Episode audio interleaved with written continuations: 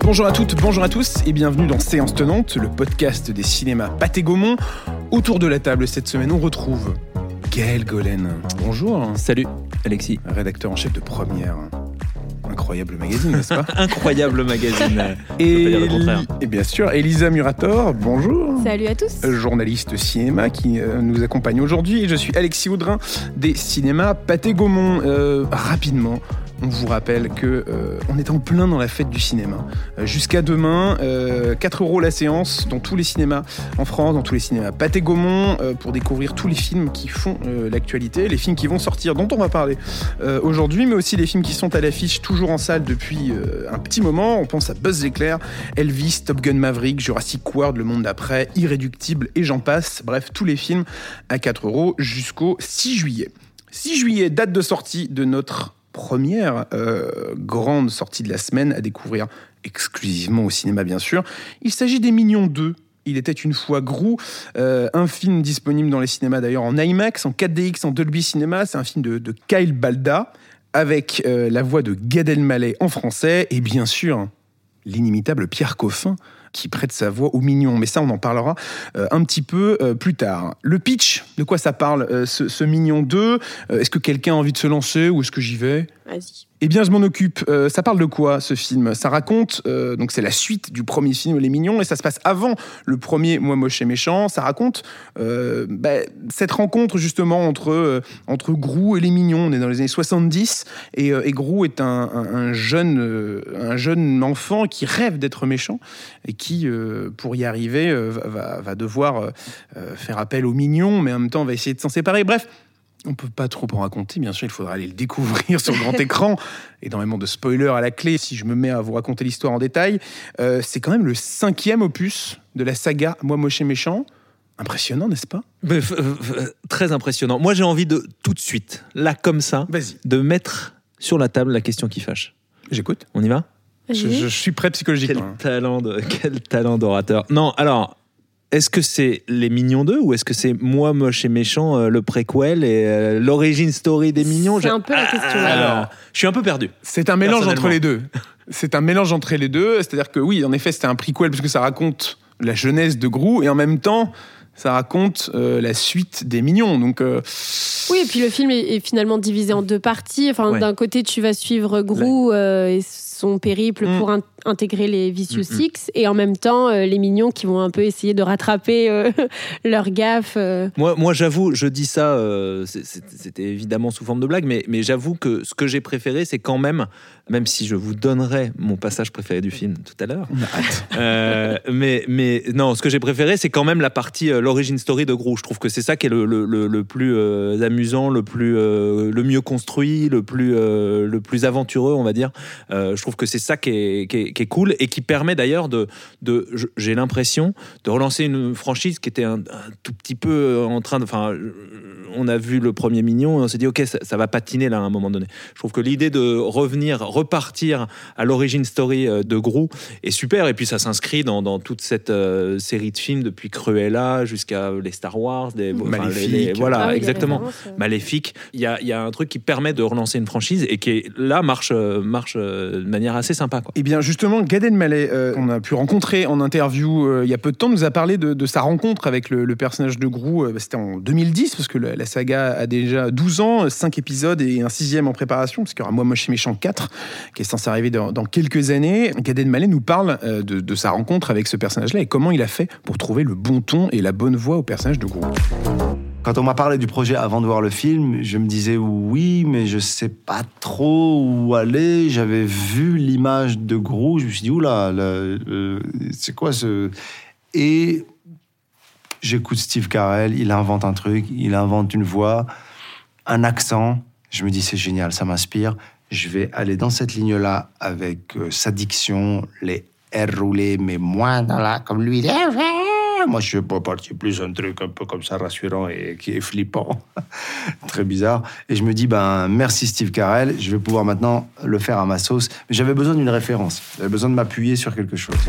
Steve Carell qui prête sa voix au personnage en version originale. Alors en version originale, c'est un film français puisque c'est un film qui est euh, produit et euh, entièrement fait à Paris chez euh, Illumination MacGuff, mais c'est un film américain puisque Illumination est une société américaine. Bref, un petit peu compliqué à expliquer le, le- le pourquoi du comment. Gad Elmaleh qui prête sa voix à Grou euh, une nouvelle fois. Est-ce que finalement Mignon 2 était une fois Grou, ça serait pas le meilleur film de la saga? Comme tu y vas. Comme Je tu y vas. peur des mots. Tu trouves que c'est le meilleur film de la saga? Moi, je trouve que ça apporte des trucs euh, ultra intéressants au- parce que c'est ce mélange des genres en fait. C'est ce- c'est le mélange. Déjà, c'est l'origine story d'un méchant que je trouve euh, réussi, comme euh, tu le disais, Gaël. Et j'aime beaucoup les mignons dans ce film. Je trouve qu'ils partent dans, Je trouve leur aventure assez intéressante. Ouais. Je pense que c'est un de mes préférés. Si ce n'est le pré- mon préféré, mais je, je pense que c'est un, un des meilleurs euh, qu'a fait la saga. Et c'est impressionnant de voir qu'on est au cinquième et qu'ils arrivent quand même à réinventer ce que tu disais à l'instant, hein, Gaël. Moi, Euh, moi, moi, ce que je trouve intéressant dans le film, c'est aussi les, les méchants, les, les Vicious Ouais. Six, euh, que je trouve hyper très bien caractérisés. Je trouve que c'est des sources de gags super. Les, les voix américaines sont en plus, c'est les Expandables de, de, de, de cet été, hein, de, de l'animation, puisqu'il y a Dolph Lundgren, euh, Jean-Claude Van Damme, euh, Jean-Claude euh, Van Damme qui joue Jean-Claude. Jean-Claude. Bien euh, et Bien Dolph. Lundgren qui joue Svengeance. Euh, Alors juste peut-être un, un mot pour rappeler, les, Oui. les Vicious Six, c'est euh, six méchants, c'est une espèce d'Avengers maléfique, et Gru a envie d'en faire partie. Gru est un, Il y a une un place qui se enfant, voilà, c'est libère une place qui se libère dans ce, dans ce, Gru veut intégrer. dans euh, ce conglomérat de méchants, et euh, Gru a envie de l'intégrer. Et c'est un peu le, le, le leitmotiv du film, et c'est c'est ce qu'on va suivre pendant, pendant une heure et demie. Je suis pas loin d'être d'accord avec toi, Alexis, sur euh, le fait que ce soit euh, euh, un des meilleurs de, de la franchise. Encore une fois, parce que je trouve qu'ils renouvellent un truc. Voilà, ça, moi, je non, trouve que clairement. ils font repartir la saga. Ils reviennent aussi à ce, ce sens du slapstick euh, qui, je trouve, manquait un tout petit peu. Je trouve que les références euh, dans, dans les précédents étaient un peu moins drôles. Là, moi, le, le seul bémol que je mettrais sur ce film-là, c'est l'utilisation des 70s, qui me paraît finalement très peu, puisque l'action se déroule dans les années 70. Tout à fait, C'est la jeunesse de, de Gru dans les années 70. Je trouve que c'était là, je m'attendais à un- justement un réservoir de gags euh, assez euh, assez facile. Enfin, ça, ça aurait pu être exploité de manière euh, de manière marrante et surtout visuellement. Je trouve que ça, on reste un tout petit peu, c'est un peu timide sur ce terrain-là, quoi. Mais mais sinon, je trouve que le- les, Vicious Six, donc ce, gang de méchants et effectivement les, les- aventures de, de- de- des, mignons qui partent avec cette histoire de, pierre philosophe, enfin la zodiaque, euh, la, la pierre du zodiaque euh, euh, qu'ils doivent récupérer. Je trouve qu'il y a, il, il se passe des choses qui sont, euh, qui sont, qui sont assez amusantes. Lisa, tu avais envie de rajouter quelque Euh, chose? oui, oui, non, moi je rajouterais que. Enfin, je, je suis tout à fait d'accord avec vous. Euh, je trouve qu'effectivement, ce deuxième volet des Mignons, je parle, euh, ajoute vraiment quelque chose au premier et en, en plus de ça à la saga. Mais oui, aussi, c'est un film qui est, qui, est, qui est bourré de références, mais comme beaucoup d'autres films d'animation. Et je trouve que c'est toujours. Je pense que c'est ça qui me plaît beaucoup dans le cinéma d'animation, c'est que ça puise euh, dans, la, dans des codes de cinéma qui ne sont pas le cinéma d'animation. Et moi, je trouve que ça me passionne toujours euh, de voir comment c'est retranscrit. Alors, du coup, avec les mignons de, de manière euh, très humoristique. Et j'ajouterais aussi que j'ai un gros coup de cœur pour ces, pour ces personnages. Et, et je pense qu'en fait, c'est c'est un univers qui est vraiment accessible autant aux petits et beaucoup aux grands aussi. Parce qu'en bah, en fait, quand tu te rends compte qu'en projection, euh, il n'y a que des adultes avec toi et que ça se marre à fond, tu te dis, tiens, c'est super que Illumination arrive à, à nous offrir ça, quoi. Pour l'avoir découvert à Annecy, euh, dans une salle, bon, avec un public acquis, hein, parce que c'est un public de, au Festival d'animation d'Annecy, de- de- d'animateurs, de, passionnés d'animation. Donc c'est un public assez particulier. Euh, voir une salle euh, complète de, je crois, 900 places, quelque chose comme ça, qui rigole à gorge déployée parce qu'un mignon vient de hurler banana. Il y a un truc de rapport à l'enfance qui, qui est ultra fort, je trouve. Non, Vas-y, Je- les mains se lèvent. C'est pas du tout radiophonique d'ailleurs, mais des mains se lèvent autour de la table. C'est vrai, mais, que- Je t'en prie. Ce que vous disiez tous les deux, c'est-à-dire le, le rapport à l'enfance, euh, moi, il m'intéresse aussi sur un, un plan de cinéma, c'est-à-dire que d'un côté, on aurait euh, Buzz l'éclair qui, qui, qui est toujours dans cette tradition euh, euh, très, très, enfin, le pitch. Il y a toujours un pitch chez Pixar. Il y a toujours une recherche de concept, d'idées, d'idées qui va tordre un, un scénario. Et même dans Buzz l'éclair, il y a quand même ce, présent, il concept. ouais. Il y a- y, a, il y a toujours ça.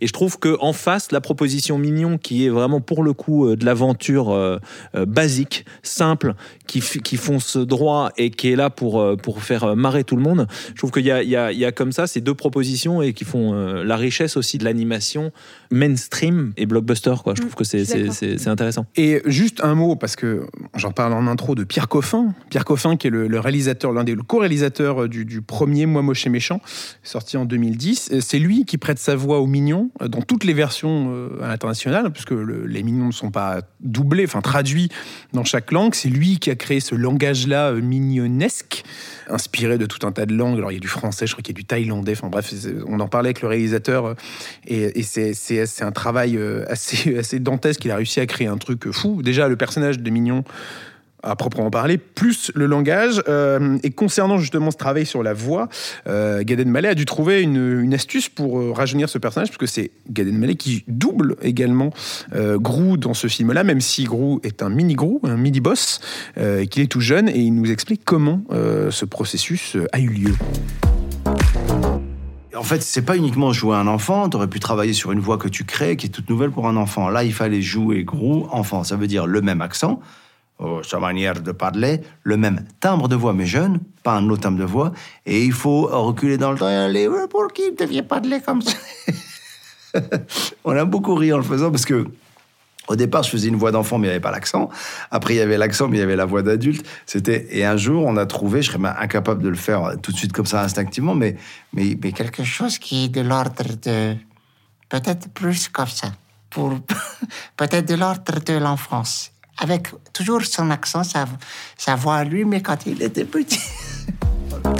Les Mignons 2, il était une fois Grou, euh, comme vous l'avez entendu à l'instant avec Gad Elmaleh, un film de Kyle Balda qui sort cette semaine au cinéma, à découvrir en IMAX 4DX et Dolby Cinema d'ailleurs. Et là, on parle euh, d'un film tout à fait différent, on va en dire quelques mots. Euh, C'est sur euh, le, nouveau film de François Ozon, Peter Van Kant, qui a envie de s'en charger autour de la table. Allons-y. Allons-y, c'est Lisa. Je n'ai pas pitché aujourd'hui. alors Elle n'a je pas me lance. pitché, c'est Je n'ai vrai. pas pitché aujourd'hui.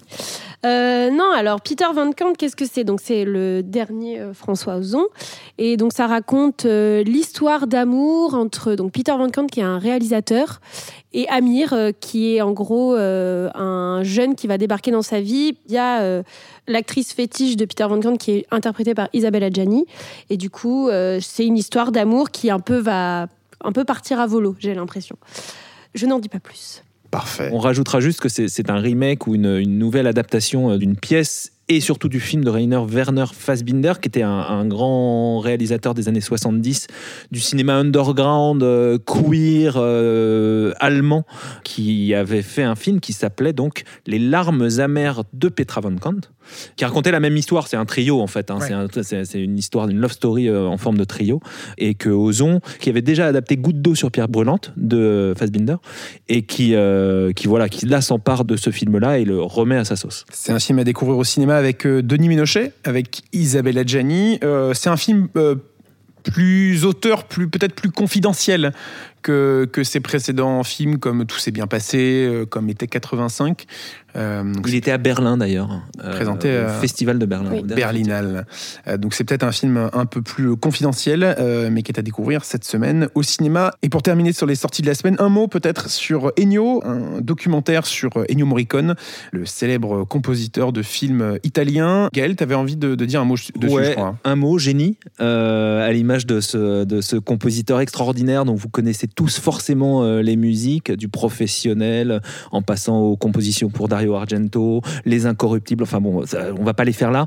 Euh, juste vous dire que c'est deux heures, que c'est hyper émouvant. C'est-à-dire qu'on voit comment ce type a toujours, euh, euh, en fait, voulait faire de la musique contemporaine très concrète, être le nouveau John Cage en Italie, et il était méprisé pour ses bandes son, et il n'était pas assez célébré par euh, l'industrie euh, du cinéma et coincé entre ça, entre ce manque de reconnaissance et son ambition d'être un, ce qu'il appelait un, un compositeur de, de musique sérieuse, il a eu une carrière qui était euh, presque, presque schizo et c'est dit de manière euh, renversante. C'est vraiment un très très très très beau documentaire que je vous conseille de, de- de voir. Et de toute façon, euh, à la fin de l'épisode, Gaël vous sifflera son thème préféré. Mais bien sûr. Daniel Raycon. Donc, bien sûr, restez jusqu'à la toute fin pour profiter de ce moment d'exception.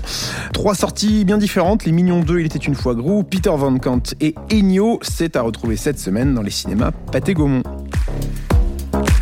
Et on continue euh, cet épisode de séance tenante en poursuivant notre collection de l'été, notre saga estivale, euh, cette fois sur les films d'animation euh, dits d'été, parce que la, semaine dernière, on, vous parlait des comédies françaises, américaines et j'en passe, et cette fois, on s'attarde sur les films d'animation. Actualité oblige avec Il était une fois euh, Grou, euh, avec donc les Mignons 2, puisque vacances, soleil et farniente peuvent aussi rimer avec animation. Euh, on va revenir sur euh, les grands films d'animation qui nous inspirent les vacances qui nous font penser au, soleil à la plage, mais aussi aux grands succès qui ont marqué le cinéma en termes d'entrée, de, succès critique et j'en passe, l'été. Parce en a eu beaucoup, l'été est propice à ça. hein. Les, vacances, c'est aussi euh, un moment pour euh, les, différents studios de mettre en avant des, des grands films familiaux comme ça. Deux mois de vacances, c'est parfait euh, pour que les enfants puissent en profiter. Est-ce que euh, finalement, on commencerait pas par un film qui fête justement ses 20 ans? Lilo et Stitch. Lilo et Stitch qui fête son 20e anniversaire de sa sortie française, qui est sortie le 22 juin 2002 dans l'Hexagone. Ça fait 20 ans que Stitch euh, accompagne nos vies. Est-ce qu'on peut dire que c'est sans doute un des meilleurs Disney de l'époque récente? Ah Est-ce qu'on oui. peut dire? vrai. Est-ce Oui, qu'on peut le dire? On peut le dire. C'est peut le c'est un dire. des meilleurs Disney de- des, Euh, années, des années 2000. Franchement. Tout Et puis, et puis, et puis, non mais ce qui est formidable, Alexis, je c'est t'écoute, que, Gaël. mais je sais bien, mais ce qui est, mais- et vous aussi, Restez bien sûr jusqu'à la fin où Gaël nous fera également une imitation de Stitch. Non, ce qui est génial, non, mais ce qui est génial, c'est hasard du calendrier. Mais on est en train de parler, on va parler de Lilo et Stitch parce que parce que parce que c'est un dessin animé formidable qui, à cause de son euh, de son décor hawaïen, euh, donne forcément envie de, de- de partir en vacances à la plage et tout. Mais c'est aussi, franchement, l'occasion de rappeler que c'est Elvis. Et bien Et sûr. voilà, et Elvis qui est encore en salle euh, grâce à Baz Luhrmann. Mais, mais non, mais t- voilà, tout est, les planètes s'alignent, les sûr. planètes s'alignent. Non, mais c'est- c'est c'est un dessin animé que je trouve euh, extraordinaire. euh, D'un point de vue comique, c'est c'est un- il y a un sens du timing génial. Il y a cette créature qui est, euh, qui est fantastique. Je trouve que c'est c'est un des. Quand je disais que c'était un, un des meilleurs Disney récents, je trouve qu'en tout cas, c'est un des plus inventifs, un des plus fous. Euh, c'est aussi le moment où Disney a un tout petit peu de plomb dans l'aile, donc essaye de se, de se réinventer en lançant des projets qui n'ont plus rien à voir, où le, le canon esthétique est, est complètement euh, perdu.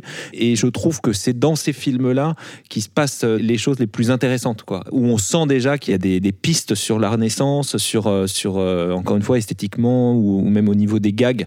Je trouve que, ouais, c'est- une mine d'or. Et puis ils ont réussi à créer un personnage qui est devenu légendaire Ouais, ouais. euh, Ouais. dans l'animation de ces 20 dernières années. Ouais, il y a eu lui, il y a eu euh, les mignons dont on vient de parler, il y a peut-être eu Olaf, forcément, euh, mais ça, Stitch est rentré euh, dans le panthéon de l'animation. euh. Puis j'ajouterais qu'il y a quand même il y a Stitch, mais il y a Lilo et Lilo, euh, elle s'éloigne quand même du cadre des princesses Disney qu'on nous a présenté pendant des Mhm. années. C'est une de petite, la petite fille qui porte le film. Et je pense aussi que ça a aussi amorcé cet élan un peu de, de diversité qu'on a encore plus aujourd'hui dans le cinéma d'animation euh, chez Disney, Pixar, euh, tout ça. un film qui fait voyager puisqu'on on est en partance pour Hawaï. Oui. Euh, et ces belles plages, euh, forcément, si on pense à des grands films comme ça qui, qui sont rafraîchissants dans ces périodes de canicule où on a tous très chaud et on préfère être à la plage, parce que je ne sais pas où est-ce que vous écoutez ce podcast, dans les transports en commun, chez vous, ou peut-être en vacances, on l'espère pour vous. Mais on pense aussi au monde de Nemo, on pense euh, au Roi de la Glisse. euh, Oula, Les rois de la glisse, non mais les rois de la glisse. Les Rois de la Glisse. Fantastique euh, film euh, euh, 2007. Euh, je lis l'affiche 2007 effectivement. C'était super parce que c'était euh, c'était ce film où euh, un, un jeune pingouin euh, qui veut être un roi du surf euh, débarque sur Hawaï. La morale de l'histoire m'avait fait penser un peu à Cars aussi. Cette Ouais. idée que Mhm. bon bah en fait c'est pas la compétition euh, qui euh, Qui importe qui, le qui plus, ouais. importe, c'est euh, le respect aussi des, des traditions, le, le- le- avec son mentor. C'était c'était vraiment un très très très beau film. Film Sony de, de, de mémoire. euh, Euh, réalisé par Chris Buck. Exactement. euh, ouais, exactement. qui était chez Disney avant et qui le sera après, puisqu'il a réalisé Tarzan et il, il- il réalisera par la suite La Reine des Neiges, Mm. sorti en 2013, qui, fun fact, fait rigolo en français, euh, est un film d'été. Puisque malgré son apparat de neige, euh, le premier film La Reine des Neiges se passe en plein été. Voilà, vous pouvez ressortir ça lors de vos dîners mondains, euh, bien sûr. Euh, Qu'est-ce qu'on se cultive avec ce ah bah, podcast Séance c'est vraiment une mine d'or d'informations. Est-ce que vous avez voilà, un, un film un peu doudou euh, qui marque pour vous l'été, qui marque les vacances Alors ça peut être un film qui se passe en été ou un film que vous avez découvert justement pendant cette période-là. Est-ce qu'il y a un film qui, qui vous inspire euh, plus qu'un autre, Lisa? Bah alors, euh, je pense que ce film va rentrer dans les deux catégories que tu viens de citer parce que Bah, je... parfait. Bah oui, incroyable. Un alignement des planètes Euh, encore euh, magistral. Non, moi je pense à Madagascar. Mm. Quand je pense euh, cinéma d'animation d'été, de vacances, euh, pour le coup, euh, je me rappelle l'avoir vu au cinéma. Je ne sais pas en quelle année pour pas, je ne vais pas froisser les gens Cinéma. autour de cette table. Cinéma. Mais euh, ouais, ouais, non, je- c'est un, c'est un souvenir de cinéma euh, petite qui m'avait, qui m'avait marqué, notamment le premier film parce qu'après il y a eu, il y a eu d'autres créations. Mais euh, ouais, je penserais à Madagascar pour le coup. Cette Gaël aventure des quatre animaux. Là. Ouais, il y en a, il y- y en a plein. Il y a la saga Dragon qui reste euh, quelque chose de, alors pas très été parce que c'est quand même Non, mais c'est de, un, de un des gros succès. de- euh, voilà. euh, Dragon 2, par exemple, était sorti en plein été et Ouais. avait euh, un des plus gros succès de l'animation en France. euh. Puis c'était l'antidote au, au Disney de Noël, en fait. C'était ça l'idée en termes de, de distribution. Il y, a, il y a Dragon, il y a effectivement beaucoup les DreamWorks. Moi, pour moi, Mhm. c'est euh, c'est le studio dont qui Qui a une qui- couleur estivale. Ouais, ouais, effectivement. euh, aussi parce que c'était. Euh, on en revient à ce qu'on disait sur les mignons. Chaque studio avait son, son empreinte, son Mhm. ADN, en fait. Et pour moi, il y avait un côté euh, dans les DreamWorks qui sortait effectivement principalement l'été, il y avait toujours euh, ce côté, euh, c'est la fête en fait. Ouais. Il y a, il y a- y a pas de, on se prend pas la tête, c'est des gags, c'est euh, c'est c'est hyper, euh, c'est immédiat, euh, c'est de l'aventure, c'est de l'épopée, et, et je trouve que ça correspondait euh, très bien à cette euh, à cette période de l'année en fait. On parle de DreamWorks, il y avait Shrek. Ouais. Du coup, toute la saga Shrek Shrek, aussi, ouais, c'est des gros films d'été Ouais. euh, qui ont marqué. euh, qu'on mar- Enfin, qui maintenant sont cultes. Hein. Et moi, je dirais que mon film euh, qui m'a le plus marqué, euh, sorti en plein été, c'est un film qui fête d'ailleurs cette semaine son 20e anniversaire. C'est Scooby-Doo. Oh. Alors, animation, oui, le chien est En animé, donc c'est un, c'est du Ouais. live euh, animé. Euh, Scooby-Doo sorti ouais, en, en juillet 2002, le 10 juillet. Peut-être que vous écoutez ce podcast le 10 juillet euh, 2022. Et bien, sachez euh, que vous pouvez. Scooby-Doo à 20 ans. Scooby-Doo à 20 Ben ans. voilà, moi aussi je me prends des coups de vieux. Et voilà, Scooby-Doo, découvert en salle. Grand souvenir de cinéma euh, euh, écrit par le réalisateur des Gardiens de la Galaxie, euh, qui a eu une belle carrière. Mais oui, c'est vrai. tout à fait.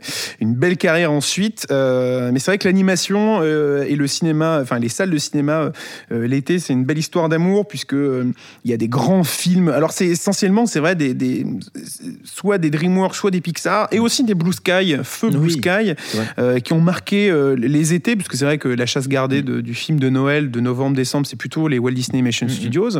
Euh, mais c'est vrai que l'été, bah, si on regarde les chiffres des grands films qui ont cartonné récemment, il y avait Dragon euh, 2, il y avait Shrek 4, Il était une fin, Toy Story 3, Les Indestructibles 2, et ça me permet de faire un petit pont sur euh, ce truc-là. À une époque, Disney avait cette stratégie d'avoir euh, un Pixar l'été et un Disney de Noël. Et de mémoire, il y avait une histoire avec Steve Jobs qui voulait justement positionner ses films sur l'été. Ça, c'était au tout début, avant que Disney ne rachète, euh, Pixar. C'était de positionner ses films sur juin, juillet, pour que le film puisse avoir une belle vie en salle sur l'été et pour que, à la période de Noël, quand c'était le grand succès des VHS et des DVD, eh ben, le, DVD en question, l'édition physique, se retrouve au pied du sapin. Et c'est et c'est vrai parce qu'il ne faut pas oublier qu'au début des années 2000, donc avant le rachat de Pixar par Disney, les chiffres de la vente vidéo étaient euh, monstrueux. On parle de trucs qui presque doublaient le box-office euh, mondial d'un film. Et c'est pour cette raison que les Pixar, voilà, en général, c'est en juin, juillet. Les DreamWorks, c'est juillet-août. Et que le Disney de Noël, il arrive dans- en fin d'année. Eh ben Alexis, tu n'auras pas le monopole des anecdotes pour se cultiver aujourd'hui. Eh bien, Tu Je sens qu'une anecdote pas. arrive. Accrochez-vous. J'ai découvert moi récemment que jusque dans le, le- le milieu des années 70 et même la fin des années 70, en fait, les salles, aux États-Unis en tout cas, les salles étaient quasiment fermées l'été parce qu'il n'y avait, bien. pas de- y avait pas de clim.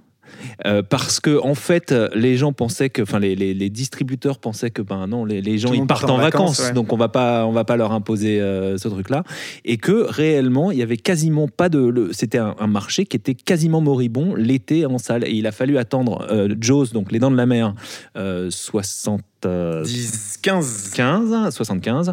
Euh, et puis après, euh, les, les- les changements de, de, de- marketing et de, et de sortie salle pour que, pour que ça change. Mais jusque dans les années 70, en fait, les gens n'allaient pas au cinéma l'été. Mais on vous invite aller au Et moi, cinéma un cet été. rigole.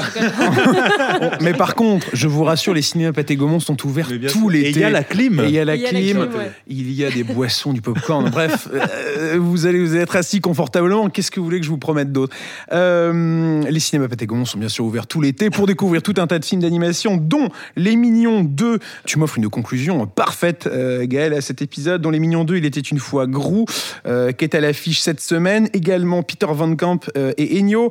Euh, Peut-être un mot sur le- le- les bonnes raisons d'aller voir au moins Les Mignons. Euh, pourquoi il faut aller découvrir Les Mignons 2 Il était une fois Grou au cinéma. Est-ce que vous avez euh, quelque chose en tête, Gaël? Le gag des Tupperware. C'est de plus en plus court tes bonnes raisons, Ouais. Mais à chaque fois, il nous lâche ses vraiment-. Mais j'ai envie de. faut avoir vu le film pour ensuite. Non, euh, allez, non, allez-y. voilà, Voilà, voilà, voilà. allez-y. Et ensuite vous réécoutez. Pour aller, pour- voilà, allez-y découvrir.